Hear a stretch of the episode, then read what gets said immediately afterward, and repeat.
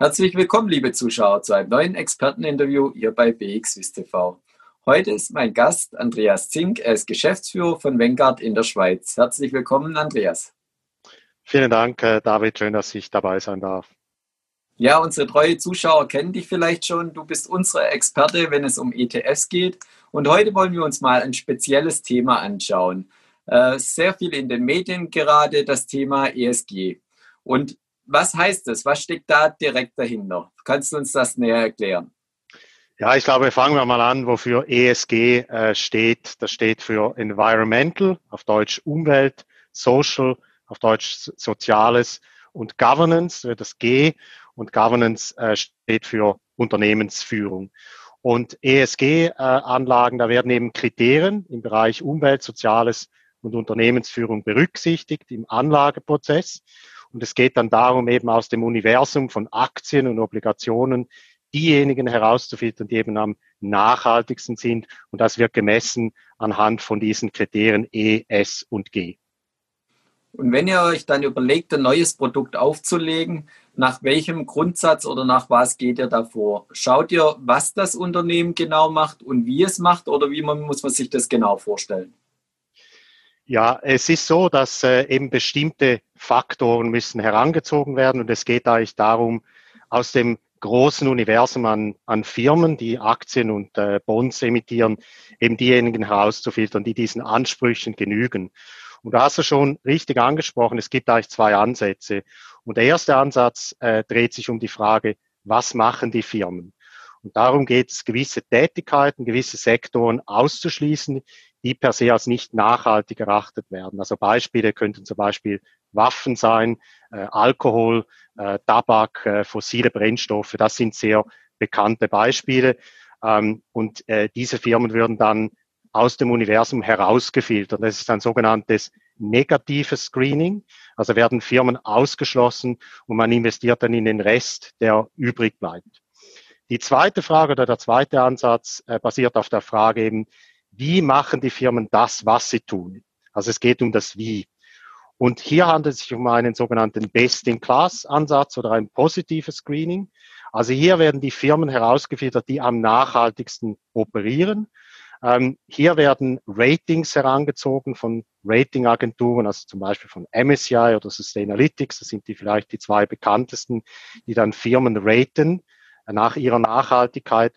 Und in diese Firmen wird dann äh, konzentriert äh, investiert. Und du hast es schon angesprochen, leider gibt es ja nicht diesen einen ESG-Standard und auch nicht diese eine Ratinggesellschaft. Auf was müssen Anleger und Investoren besonders Acht geben? Du hast es richtig gesagt, die äh, ESG-Anlagen sind komplex. Und Komplexität äh, muss man verstehen. Also wir empfehlen Anleger, dass sie eben genau hinschauen, was dieses ESG-Produkt genau macht. Hierfür kann man Index-Factsheets von den Index-Providern heranziehen, man kann Factsheets von den Produktanbietern heranziehen. Und da muss man in erster Linie verstehen, handelt es sich um ein Best-in-Class-Produkt oder handelt es sich eben um ein Produkt, das ein negatives Screening anwendet. Dann schaut man sich an, wie diversifiziert äh, das Produkt ist. Und je konzentrierter das Produkt ist, desto höher ist die Wahrscheinlichkeit von höheren Abweichen eben von der Marktrendite. Diese Abweichen können positiv sein oder negativ sein. Aber was einfach wichtig ist, dass man das versteht, was ist die Methodik und was sind dann eben die Auswirkungen auf die mögliche Performance dieses ESG-Produktes. Wenn man sich auch noch einen Schritt weiter vorgehen will äh, und sich auch die Indizes vielleicht dazu anschauen will, auch hier gibt es Unterschiede, wie sich die zusammensetzen. Kannst du da auch noch kurz darauf eingehen? Ja, gerne. Also die Indizes basieren eigentlich auf den zwei Ansätzen, die wir vorher besprochen haben. Also es gibt Indizes, die ausschließlich ein negatives Screening äh, anwenden. Da werden bestimmte Branchen äh, ausgeschlossen, eben Alkohol, Tabak, äh, fossile Brennstoffe, äh, GMOs äh, zum Beispiel werden ausgeschlossen. Da gibt es ganz unterschiedliche Ansätze.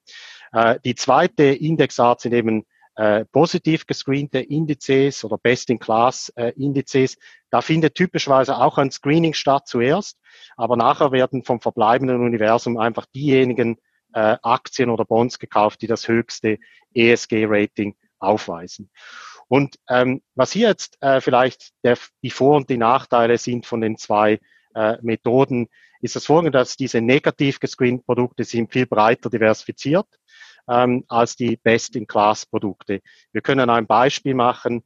Ähm, der MSCI World äh, Index äh, ist ein Index, der äh, die Aktien von den 23 entwickelten Ländern enthält und ähm, hat circa 16, 1700 Aktien.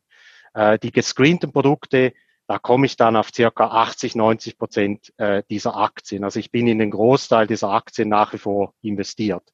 Wenn ich jetzt ein Best-in-Class-Produkt äh, heranziehe, ähm, dann habe ich vielleicht nur drei bis 400 Aktien im Portfolio, also rund ein Viertel des ganzen Universums. Und das Ergebnis von diesem sehr konzentrierten Ansatz ist natürlich, dass die Performance eben von diesen Indizes sehr unterschiedlich ausfällt. Also die Streuung der Renditen ist sehr, sehr hoch bei diesen Best-in-Class-Produkten und bei den gescreenten Produkten, die liegen viel näher äh, an der Marktperformance dran. Ich möchte vielleicht auch noch kurz auf die Performance äh, eingehen. Also man liest jetzt ja sehr häufig, dass ESG-Anlagen outperformen. Und das ist in der kurzen Frist richtig, aber wenn man das langfristig anschaut, äh, stimmt das äh, so nicht. Also man kann eigentlich keinen signifikanten Performance-Unterschied zwischen ESG-Indizes und nicht oder normalen äh, Indizes über die lange Frist äh, äh, finden. Was man hingegen findet, ist eben, dass die ESG Indizes je nach Konzentrationsgrad eben sehr stark von der Marktperformance abweichen können äh, in, der kurzen, in der kurzen Frist. Und das muss man sich ähm, vergegenwärtigen, das muss man verstehen. Und was eben auch diese Unterschiede treibt, sind natürlich die Ratings. Und bei den Ratings haben wir schon Vorbehalte, weil hier spielt einfach sehr viel Subjektivität rein der Ratingagentur. Also es geht nur mal darum, welche KPIs oder welche Kriterien das herangezogen werden. Es gibt Ratingagenturen, die vielleicht 60 von diesen KPIs benutzen. Es gibt solche, die über 200 heranziehen. Und dann geht es dann auch darum, wie schätzt man das Ergebnis dieses KPIs ein? Ist das jetzt nachhaltig oder ist das nicht nachhaltig? Und dann kommt eben ähm, Subjektivität äh, hinein. Und das andere Problem von diesen Ratings ist natürlich, dass sehr viel von der Information eben nicht standardisiert ist und von den Firmen sogenannt self-reported ist. Und äh, das sind eigentlich die Nachteile von diesen Best-in-Class-Ansätzen. Ähm, die Vorteile sind hingegen, dass ich das S und das G, da geht es ja wirklich um qualitative Dinge, kann ich natürlich so etwas besser äh, beurteilen, während bei den negativ gescreenten Indizes vorwiegend eben das E, der Umweltschutz halt äh, zum Tragen kommt. Also wenn ich kurz zusammenfassen darf, es ist sicher für ein diversifiziertes Portfolio sinnvoll, ESG-Anlagen beizumischen. Aber auch hier, wie bei allen Anlagen in Aktien und auch anderen Anlagen, sollte man einen Blick hinter die Kulissen werfen. Herzlichen Dank für deine Einblicke, Andreas Zink äh, von Vanguard in der Schweiz. Und liebe Zuschauer, schauen Sie wieder bei uns vorbei, wenn es heißt Experteninterview bei BXWIST TV. Herzlichen Dank.